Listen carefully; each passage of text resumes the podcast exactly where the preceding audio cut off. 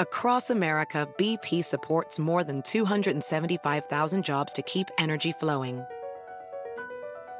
Jobs like updating turbines at one of our Indiana wind farms and producing more oil and gas with fewer operational emissions in the Gulf of Mexico.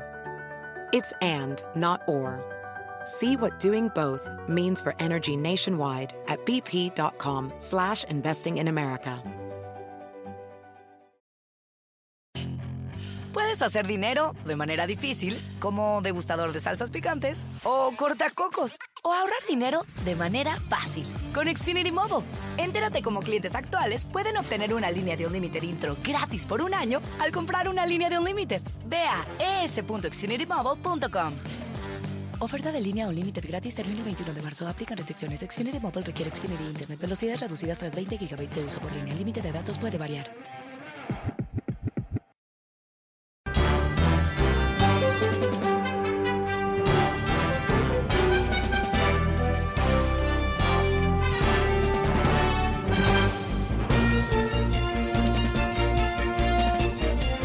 Hola, ¿cómo estás? Soy Fernando Espuelas desde Washington. Muy buenas tardes y gracias por acompañarme. Hay muchas noticias hoy que quiero charlar un poco contigo. Una de ellas tiene que ver con el efecto que Joe Biden está teniendo sobre los republicanos en el Congreso, uh, los está desesperando. Te voy a explicar por qué en un ratito. Pero quiero empezar la tarde con un tema muy diferente. Uh, por supuesto, uno de los grandes temas que hemos vivido juntos por más de un año a estas alturas ha sido la pandemia y una de las cosas que fueron impactadas fue la educación presencial, ¿no? La habilidad de los chicos poder asistir a las escuelas, estar ahí en, bueno, la vida normal que todos conocemos y reconocemos. Pero para muchas otras personas también hay otros mecanismos de aprendizaje y en particular el aprendizaje a distancia se ha protagoniza protagonizado en, uh, en cuestiones de educación por la razón que obviamente millones de niños han tenido que uh, utilizar esas eh, nuevas herramientas uh, para llevar a cabo sus tareas uh, normales de ser estudiantes. para muchos no ha sido exitoso, eh, te comento que para mi hijo no ha sido nada exitoso, para muchos otros sí. Así que es algo que se está empezando a entender. Y esto eh, hace tiempo que, que, lo estoy pensando porque lo veo en mi propia casa y me pregunté qué, qué, qué es realmente el resultado de este experimento. Y me crucé con un anuncio por parte del uh, California Charter School Association uh, hablando de, su aprendizaje sobre las escuelas charters que no son presenciales. Para hablar sobre ese reporte y qué es lo que han aprendido y qué es lo que podemos entender de este fenómeno uh, que ha impactado a todo el país, le doy la bienvenida a Mirna Castrejón, a la presidenta y CEO de la Asociación de Escuelas Charter de California. Mirna, bienvenida una vez más al programa. Muchísimas gracias, Fernando. Gracias por la invitación. Gracias. Y, y bueno, eh, ustedes publicaron un reporte atendiendo, que se llama la, Atendiendo las diversas necesidades estudiantiles en el Estado Dorado, prácticas y programas en las escuelas públicas charter no presenciales. ¿qué, qué, es, ¿Qué motivó este estudio y qué es lo que encontraron? ¿Cuáles fueron algunos de los aprendizajes que surgieron?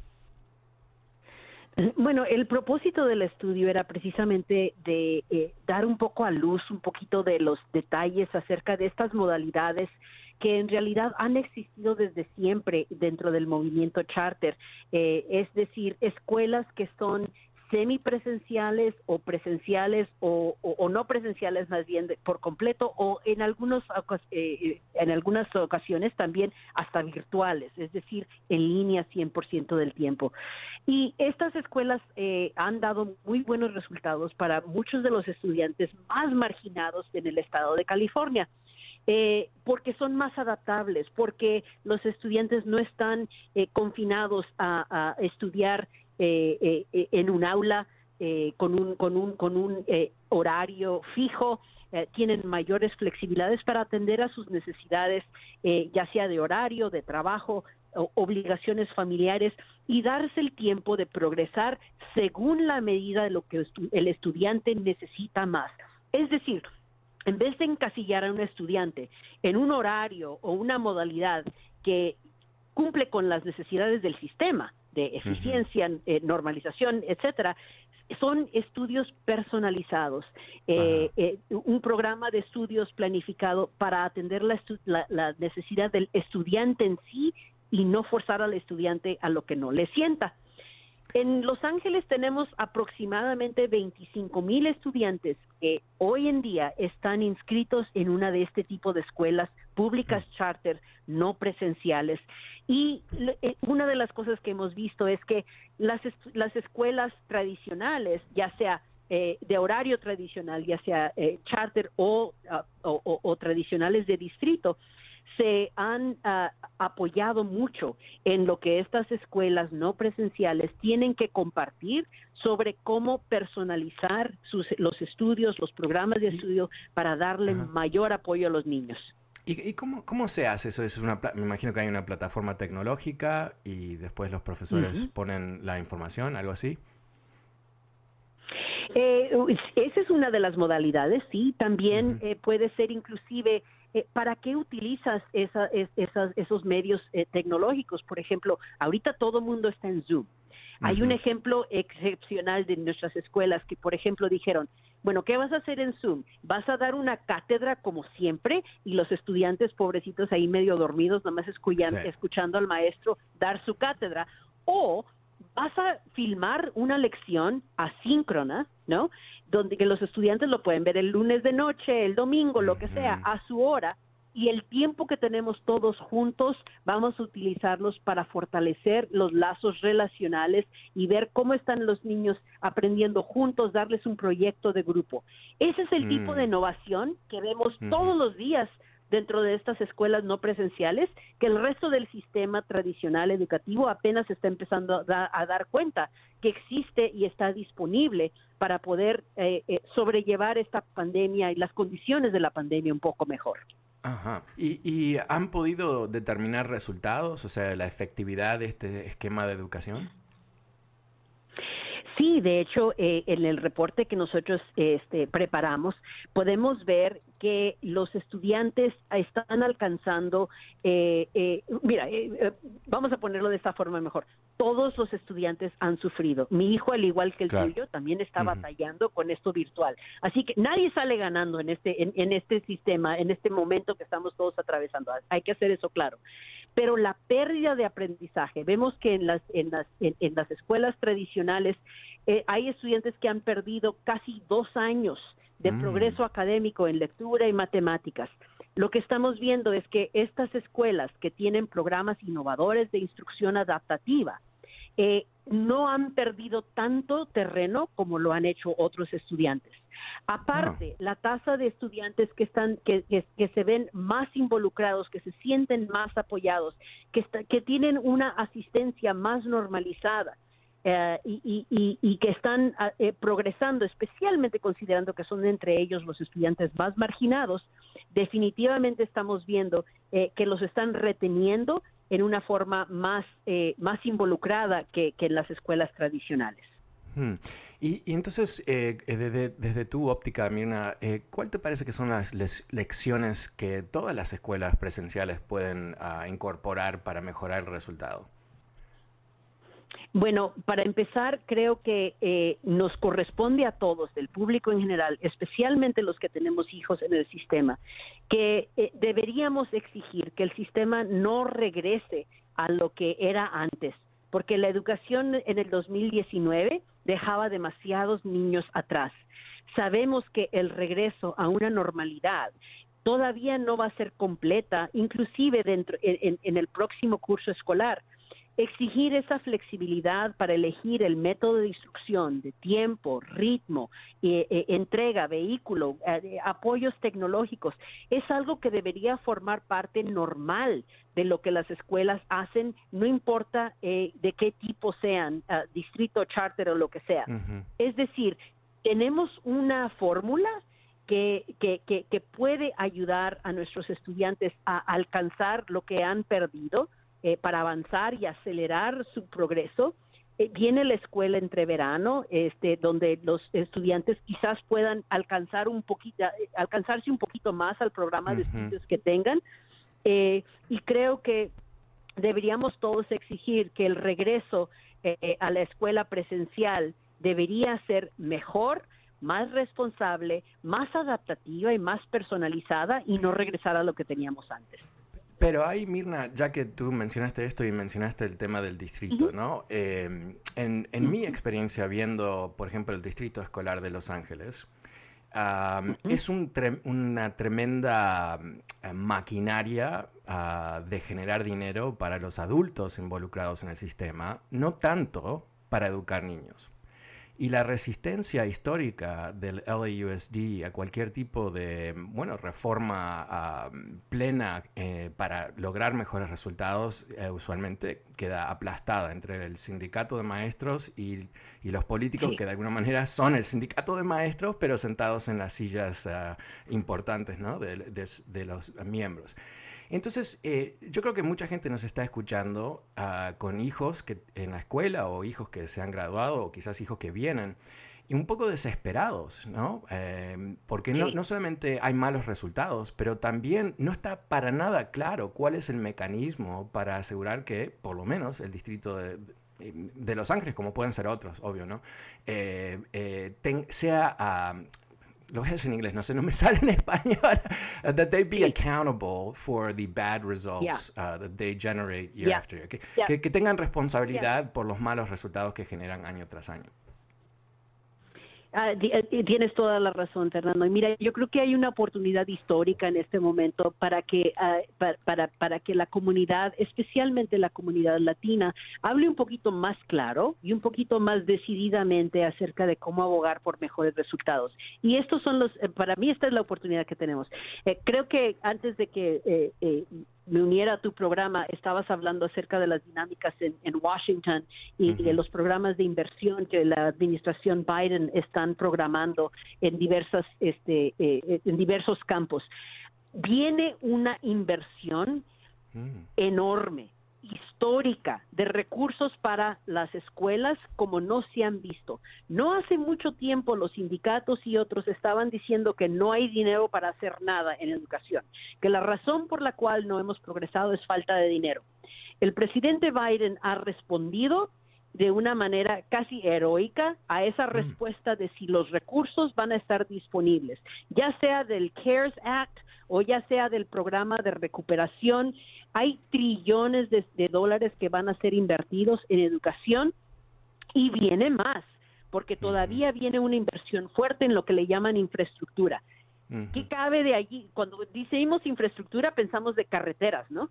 Pero también estamos hablando acerca de sistemas tecnológicos, por ejemplo, eh, el acceso al Wi-Fi y broadband deberían ser este, provistos a todo el público como si fueran utilidades como, como agua y luz, ¿no? agua, luz y wifi. Porque sabemos que es uno de, de los factores de la barrera digital, ¿no? Entonces, viene esta millonada, trillonada de recursos. Yo pregunto a nuestros, nuestra gente en Los Ángeles, ¿cómo vamos a exigir que el Distrito Escolar de Los Ángeles invierta bien esa avalancha de recursos para asegurar que se dirijan a las aulas y que haya transparencia y resultados a cambio de todos esos eh, de, todas esas inversiones. Creo que el, distrito está listo para escuchar ah, de la comunidad cuáles son esas prioridades. Sé que hay algunos grupos que ni los conozco, pero sé que hay tres demandas legales en este momento exigiendo los derechos de los padres eh, en cuestión de cuál es la calidad de los recursos que se están proveyendo a los estudiantes. Y el distrito va a tener que responder. Eh, y creo que es la oportunidad para liderar además. Pero no es solamente la Junta de Gobierno y el superintendente. Nosotros tenemos que hacer nuestra parte. Claro, y eso, a eso te, te, perdón la interrupción, pero, a eso voy, ¿no? Porque yo creo que mucha gente me llama eh, casi todos los días y quejándose de diferentes partes del gobierno, en California en particular, y, y, un poco desesperados, desesperados, ¿no? Porque entienden que votar por los republicanos es votar con, con a favor de la gente que nos odia, entonces no es, no es una buena idea. Y entonces quedan sin opciones, ¿no? Porque sabemos que los políticos, hay muchos buenos, hay unos muchos más que son mediocres y hay unos, unos cuantos que son realmente terribles. Y se pasan los puestos de uno al otro. Eh, el dinero siempre existe porque las corporaciones financian las campañas y la gente rica y todo el resto. Claro. Y, y al fin y al cabo, el ciudadano se siente abandonado, frustrado, abandonado y sin opciones.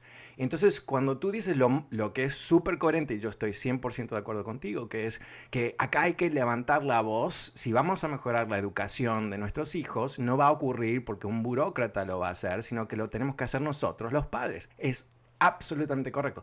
Pero ahora, ¿cómo canalizar? Y para ser súper práctico, porque yo me imagino que hay gente que nos escucha en este momento y dice, sí, tomemos acción. ¿Qué, le dirías a alguien que, quiere eh, asegurarse que el LAUSD y otros distritos escolares a través del país inviertan el dinero en forma e, eficiente y lógica y a favor de los niños y no a favor de otros intereses? Claro. Bueno, en primer lugar hay que eh, hay que hacer este alzar la voz de manera individual. Cada escuela tiene una responsabilidad de, proveer un plan y de comunicarse directamente con, sus padres acerca de cómo van a priorizar sus, sus programas.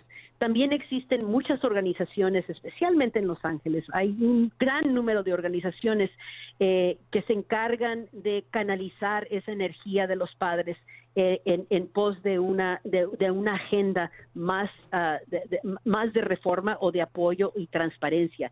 Ah, ya sea Families in Schools ya sea Speak Up ya sea Parent Revolution ya sea eh, eh, bueno Community Coalition todos ellos tienen un punto de vista, digamos, acerca de, de, cómo resolver el problema, pero la cosa que los une a todos es, es, es, ese compromiso de poner las necesidades de la comunidad y los estudiantes primero. Ah, y todos ellos están activos en diversas partes del, del, Estado, eh, perdón, de la ciudad. Al fin y al cabo, además, creo que la gente, los ciudadanos votan con su balota. Ah, y a fin de cuentas hay elecciones ah, y hay eh, modos de integrarse a, a, estos esfuerzos un poquito más globales, digamos, y del Estado eh, en cuestión a los proyectos legislativos, incluso eh, son estos factores que está frustrando a, toda la gente también en cuestión de si el gobernador va, a permanecer en, su cargo, ¿no? Para terminar su, su, su, función. y en, última instancia, yo creo que lo que lo que lo que la pandemia nos ha dado es un poquito de visibilidad, mayor visibilidad acerca de qué le funciona a mi hijo. Hay algunos niños que están ah, netamente absolutamente progresando y les encanta este esta nueva modalidad de, hacerlo por Zoom School, como le dice mi, muchacho, ¿no? Y hay otros que están sufriendo, literal, depresión, ansiedad, bajo rendimiento, este y la verdad antes yo siempre lo decía, pero creo que eh, como madre y también eh, como profesional más que nunca he entendido yo misma lo que siempre he dicho, y es, es que una solución no le queda a todos. One size does not fit all, ¿verdad? Y sí hay modalidades y escuelas que funcionan mejor según cómo los estudiantes eh, aprendan. Y no es de que hay una escuela mejor que otra, es que no es la buena o la mala, es la cual es la que le queda mejor a mi hijo. Eh, pero, hay, pero hay malas, hay, tú eres, tú eres muy diplomática, pero hay, malísimas escuelas, hay pésimas escuelas. Y el tema ahí es por qué, por qué no hay uh, una, un mecanismo uh, normal, eficiente a favor de los estudiantes de cerrarlas o reformarlas. Yo, en, este programa, años atrás, yo te contesto, la primera vez que nos conocimos, eh, eh, se, se, lanza el, el, el grupo Parent Revolution. Ah, con una simple idea, que es que si fracasa una escuela, los padres tienen derecho de exigir un cambio en la gerencia, lo más básico del mundo. Y por supuesto, eh, eh, lograr que se aprobara esa ley fue como que estábamos tratando de ir al planeta Neptunio, eh, pero más allá de eso, no, no, no, sé si ha tenido el impacto esperado. Pero, pero sé que corre el tiempo y no, quiero monopolizar tu tiempo, pero te, te quiero hacer una pregunta, porque a mí me parece que este tema es tan fundamental para el progreso de, obviamente, de nuestra sociedad entera. Con, las, con las estadísticas de LAUSD siendo lo que son, ¿por qué es que eh, el, grupo reformista, y hay muchos grupos reformistas, pero la gente que está dentro de ese grupo en la educación ah, de, de, California, ¿por qué no, no presentan um, a common slate, ¿no? un grupo de reformistas que se van a presentar para reemplazar el distrito escolar?